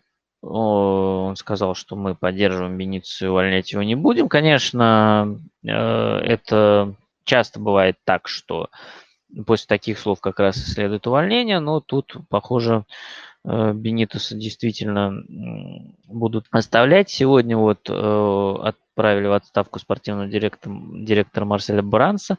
Э, то есть там в Эвертоне, насколько я понимаю, достаточно сложная структура управления клубом, и вот спортивный директор не смог получить всей полноты э, власти над э, футбольными делами. Там сразу несколько человек решали вот эти вопросы, и так получилось, что, скажем так, он был достаточно сильно, насколько я понимаю, ограничен в своих возможностях. Ну, этим летом был ограничен сильно в своих возможностях и банально финансово, потому что поджимал финансовый фэрплей и, э, и тратить Эвертон особо не мог. И все, что смогли выцепить, это бесплатных Таунсенда и Рондона и э, и Грей за полтора миллиона. Ну, в целом, достаточно неплохое. Ну, вот э, убрали спортивного директора. Да, в Эвертоне был еще исполнительный директор, который, я так понимаю, ограничивал его в выборе игроков. Была большая статья на Атлетике э, на эту тему. В общем, непростая ситуация в Эвертоне. Э, если говорить по поводу именно кандидатуры Бенитеса, у меня как раз был вопрос в чате тоже от Фабрицио Романа про Рафаэля Бенитеса, верю ли я в него. Э, ну, на мой взгляд, проблема Эвертона сейчас явно не в Бенитесе. Э, в первых турах Бенитес показал, что он э, может выстроить хорошую команду с четкой, отлаженной оборонительной структурой, которая ну, будет просто хорошо играть. Проблема в том, что Э, э, кадровые, кадровая ситуация в Эвертоне, ну, близко к катастрофе. Тут, конечно, возникает вопрос, на что ребята тратили деньги, ну, последние несколько лет, потому что было потрачено там очень много. Вот, и э, вот сейчас просто команда приходит к тому, что у вас в центре обороны там есть Динь, есть Колман, есть Кин и Мина, условно говоря – и в качестве бэкапов э, Холгейт и Готфри. Причем Готфри бэкап вообще на все позиции. Один, грубо говоря. Э, и справа, и слева, и в центре защиты. На флангах защиты и во... на, на флангах э, нападения бэкапы Ивоби и Гордон. В центре полузащиты явно не хватает опорника. Когда-то покупали за 25 миллионов Гбамена, он получил серьезную травму, долго отсутствовал. Вот недавно с Вулверхэмптоном вышел, и вообще не очень понятно, что это за персонаж на данный момент. Есть Алану Дукуре, да, отличные ребята, есть Таунсенд Грей, то есть стартовые 11 человек у Эвертона хорошие, но если начинать идти чуть вглубь, да, одну-две потери там как-то еще можно пережить, но когда там вылетает сразу группа человек, как вот случилось осенью, когда не было Ришарлисона, когда не было э, Калверта Льюина, его давно нет, и по идее он должен вроде как в декабре вернуться, может быть, в начале января когда вылетали крайние защитники, э, Дукуре вылетал, э, ну то есть э, Бенитес переходил на 4-3-3, причем в вот этой центральной тройке полузащитников играли Таунсенд или Воби. Ну, мне кажется, это не совсем серьезно, и это, ну, то есть конкурировать за что-то, премьер-лиге с таким ресурсом, ну, очень тяжело и наивно. То есть, скорее всего, 11 стартовый не позволит, конечно, Эвертону вылететь, но надеяться на Еврокубки, на какие-то трофеи, на э, верхнюю половину таблицы очень тяжело.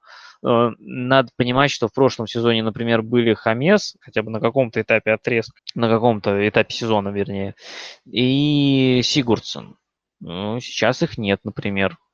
Э, стабильно играли тоже Ришарлисон и Калверт Льюин. Ну, то есть, вот, вот сейчас там травмы, дисквалификации, все, то есть никакого вообще никакого запаса прочности у Эвертона нет. И это не вопрос к Бенитесу, опять же. На мой взгляд, э, на, началь, на начальном этапе сезона Эвертон выглядел очень хорошо. Э, он играл в понятный достаточно простой ну, условно, да, простой, потому что команда предпочитала играть без мяча, и это часто так считается более простым занятием, хотя это не совсем так, на мой взгляд.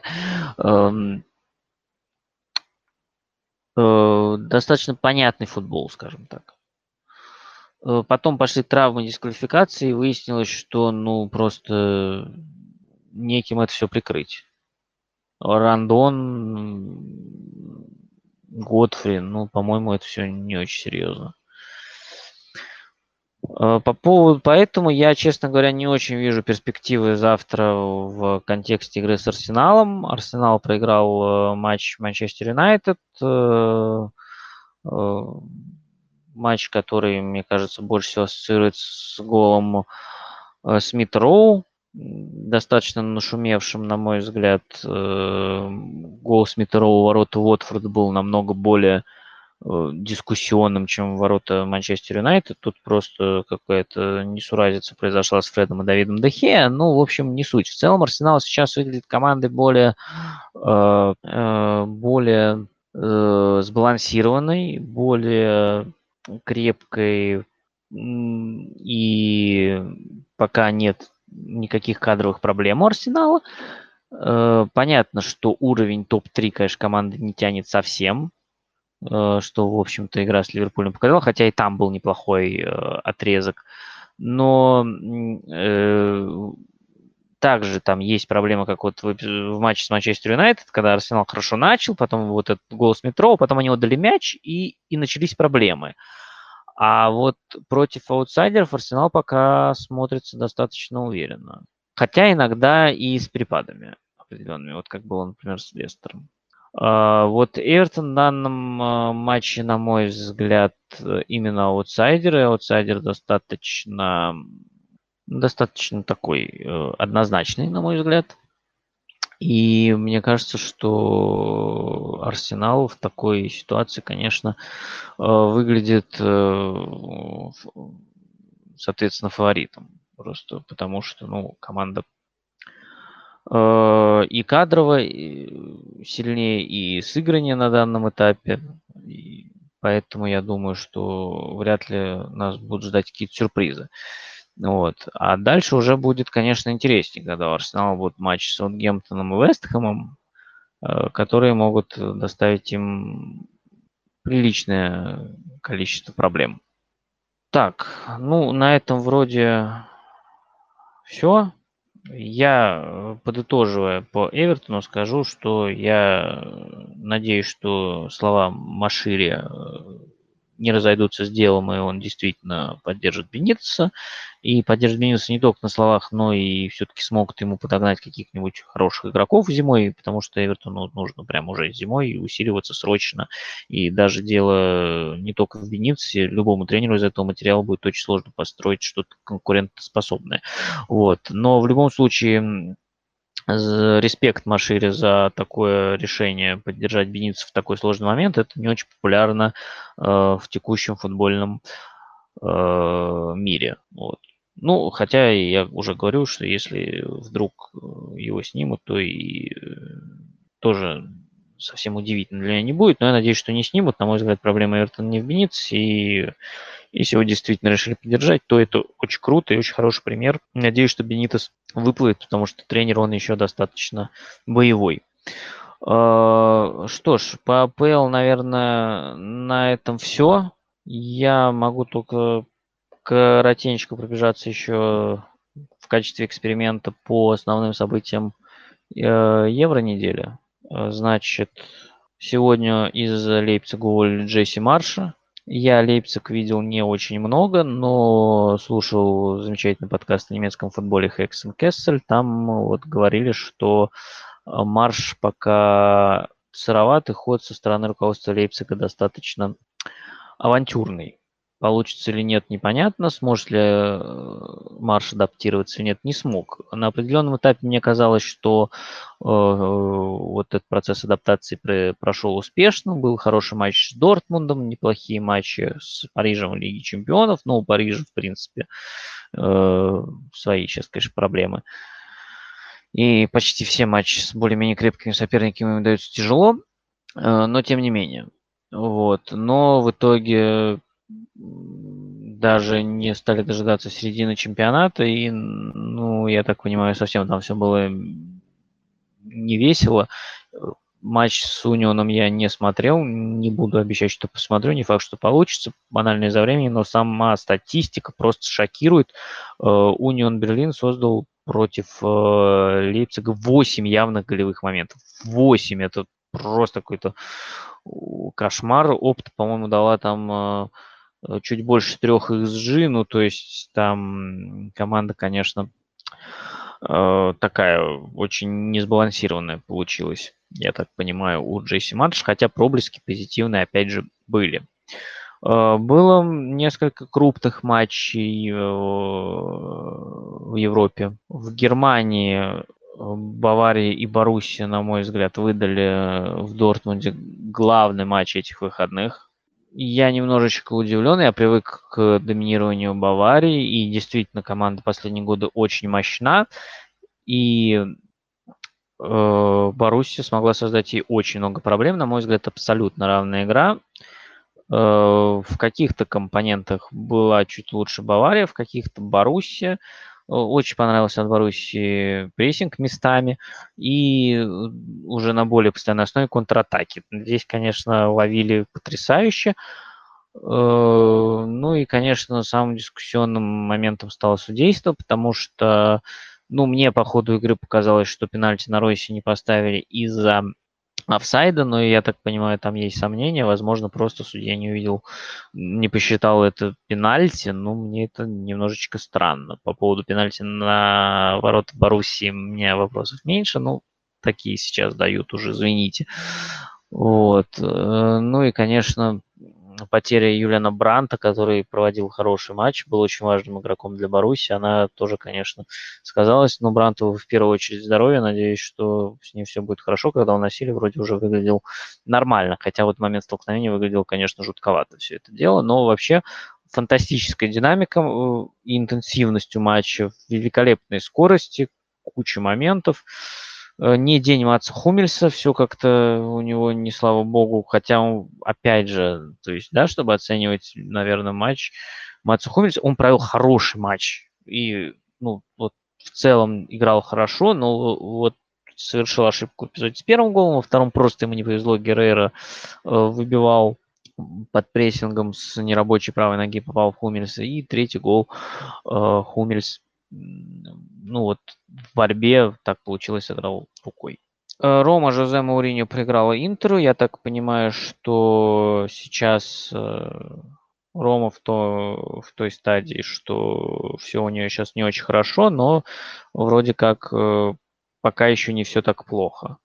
То есть местами у Мауриньо проскакивают, ну, то, что я видел, по крайней мере, ну, неплохие матчи, но в которых не удается выжить результат, а местами проскакивают откровенно отвратительные матчи. Э, матч с Интером я, признаюсь, не смотрел, но я так понимаю, тоже Интер выиграл достаточно уверенно, и не только по счету, но и по игре. У Мауриньо снова э, все недостаточно хорошее. Игроки, запас, судьи, ну, в данном случае, наверное, он сетовал больше на кадровые проблемы. Да? До этого говорил, что у него недостаточно хороший резерв. Вот, сетовал на кадровые проблемы. Но вот, например, Лучано Спалетти показал, как можно играть с, отцу, без половины состава. Э, Наполе дома с Лацу выдал а, фантастический тоже матч. Э, достаточно много проблем Наполи смог доставить фланговыми атаками. Так забил, например, Петр Зелинский, мог забивать э, там либо Элмаз, либо Лосана. Э, хорошо поймали на высокой линии в начале второго тайма, но Аталанта хорошо вот в свою очередь поймала на проблемах в опорной зоне, откуда забивали Малиновский и Фройлер. Э, и очень веселая ситуация в итоге теперь в атакующей, в атакующей, господи, в лидирующей группе чемпионата Италии. Э, там четыре команды с интервалом 4 очка, то есть от Милана 1 до 4 Атланта 4 очка, между ними Интер и Наполи.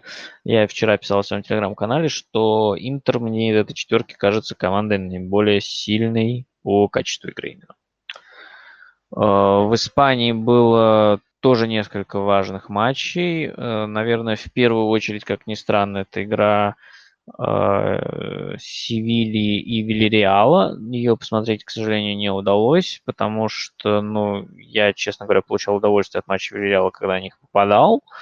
Вот. Ну, там выиграла Севилья 1-0. Барселона проиграл Бетису 0-1.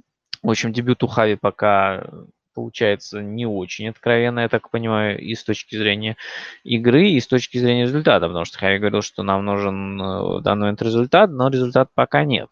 И э, тоже важный матч между э, Реал, мадридским Реалом и Реал Соседадом, который не так давно еще был достаточно высоко, если не ошибаюсь, даже где-то в районе первого места Реал Соседат находился, но тут, э, несмотря на травму Карима Бензема в начале матча, Реал достаточно уверенно выиграл. Соседат был не очень опасен э, на мяче, э, а Йович с Венисиусом во втором тайме, конечно, зарешали и сделали в итоге результат. В целом, на мой взгляд, достаточно закономерная победа Реала со счетом 2-0. И я смотрю сейчас таблицу чемпионата Испании. С учетом того, что еще Атлетик проиграл дом Мальорки. Э, ну, в общем, Реал уже так прилично ускакал вперед. У него плюс 8 относительно Севильи. У Севильи, правда, матч в запасе, плюс 10 относительно Атлетику. Атлетика тоже матч в запасе, и плюс 9 относительно Бетиса, но без матча в запасе. Ну, то есть э, Реал сейчас набрал приличную форму и ускакал вперед. Вот. Хочется посмотреть на них э, с соперниками серьезными вне пределов Испании, и возможность будет уже буквально в среду, по-моему, 7 числа, э, во вторник даже, Реал играет э, с Интером дома. Игра за первое место в группе Лиги Чемпионов. И Интер сейчас в отличной форме, и Реал. Будет на что посмотреть. Э, что ж, на этом мы с вами прощаемся. Вопросов больше я у себя не вижу. Спасибо всем, кто был э, во время онлайн-трансляции. Спасибо всем, кто слушает это на различных платформах. Э, стараюсь выкладывать на все возможные платформы. Есть на Apple, Яндекс Музыки, Spotify, ВКонтакте. Э, оставляйте комментарии, пожелания. Обратная связь, она нацелена на то, чтобы делать контент лучше. Вот. Всем хорошего футбола. Он продолжается. Он сейчас будет идти буквально каждые 2-3 дня. Вот. Мы с вами продолжим пока собираться в еженедельном формате. На Boxing Day, наверное, надо будет что-нибудь придумать э, немного другое, потому что там он явно будет не подходить в том формате, в который есть сейчас. Вот. Но посмотрим по ситуации. Это уже ближе к делу немножечко обсудим. Вот. Всем спасибо. Всем хорошего футбола. Э, собственно, повторяюсь, ставьте лайки, пишите комментарии, подписывайтесь на телеграм-канал. Э, всем пока!